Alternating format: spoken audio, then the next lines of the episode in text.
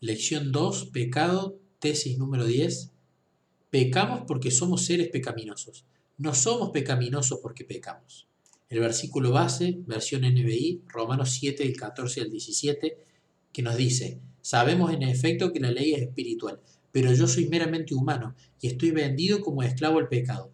No entiendo lo que me pasa, pues no hago lo que quiero sino lo que aborrezco. Ahora bien, si hago lo que no quiero, estoy de acuerdo en que la ley es buena, pero en ese caso ya no soy yo quien lo lleva a cabo, sino el pecado que habita en mí. Un grupo de estudiantes de medicina se le asignó el estudio de un cadáver para su clase de anatomía. Se reunieron en el laboratorio donde se hallaba el, el cadáver y comenzaron a discutir el problema que tenían por delante. Se ve sumamente pálido, observó el primer estudiante. Y no hace más que estar ahí acostado sin hacer nada, agregó el segundo. No cabe duda de que no hace suficiente ejercicio como para mantenerse sano, opinó el tercero. Se me ocurre que nuestro primer objetivo debería ser levantarlo y hacerlo caminar para activar su circulación, concluyó el cuarto. Así que trataron de convencer al cadáver acerca de su necesidad de levantarse y hacer ejercicios.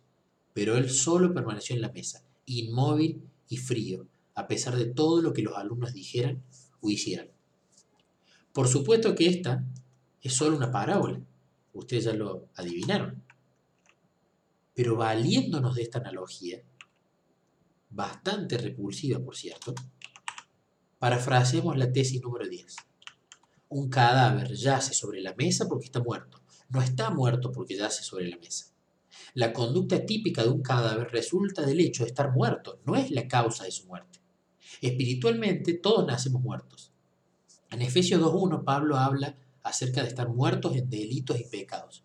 Las acciones pecaminosas que cometen los pecadores solo son el resultado de su condición, no la causa de ella. Con esto no quiero decir que no sea malo pecar, solo quiero afirmar que no es el acto de pecar lo que nos hace pecadores. Si en este momento se terminara para nosotros toda acción pecaminosa, ¿nos transformaría esto en personas justas? No, solo llegaríamos a ser individuos de bajo comportamiento. En el deseo de toda la gente, página 13, leemos, el pecado tuvo su origen en el egoísmo. Meditemos en esta declaración durante algunos minutos.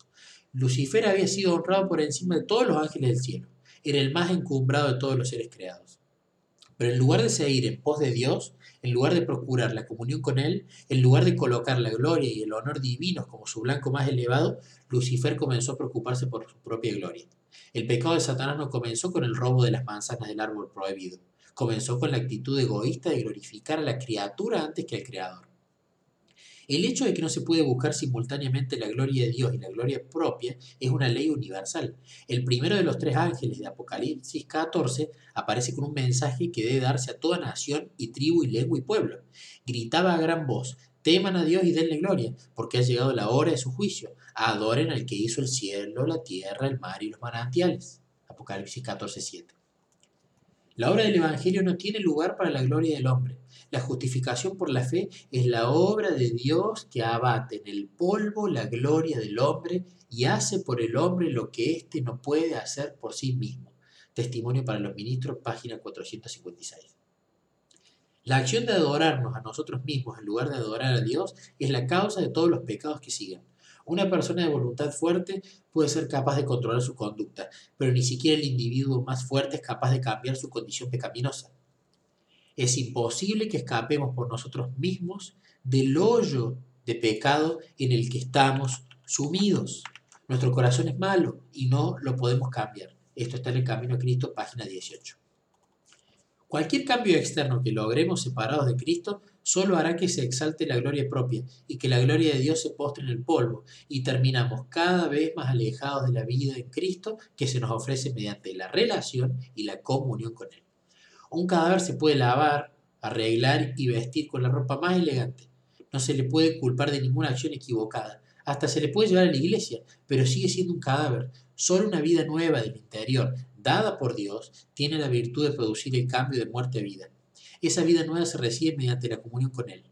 Pues por medio de Él, la ley del Espíritu de vida me ha liberado de la ley del pecado y de la muerte. Esto está en Romanos 8, 2.